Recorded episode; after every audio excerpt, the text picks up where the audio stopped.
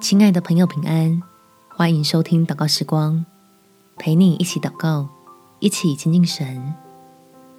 想要过得好，好话不能少。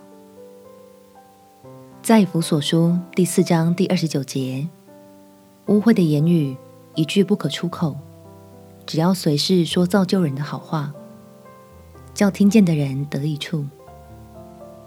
在开口之前，先想想天父的慈爱与大能，让我们能在各样的患难之中拥有智慧，说出使人看见恩典的话语，来帮助自己和身边的人。我们且祷告。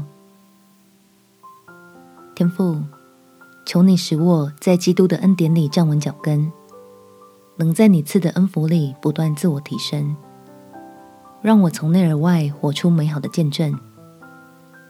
证明我在你的里面真有尊贵的身份，使我无论遇到何等的挑战与困难，都先向你赞美来获得力量，好教自己再次聚焦在你的大能里，保护属天的喜乐不被轻易的夺走。这样我的口就成为祝福的管道，帮助人在凡事上都看见神的作为。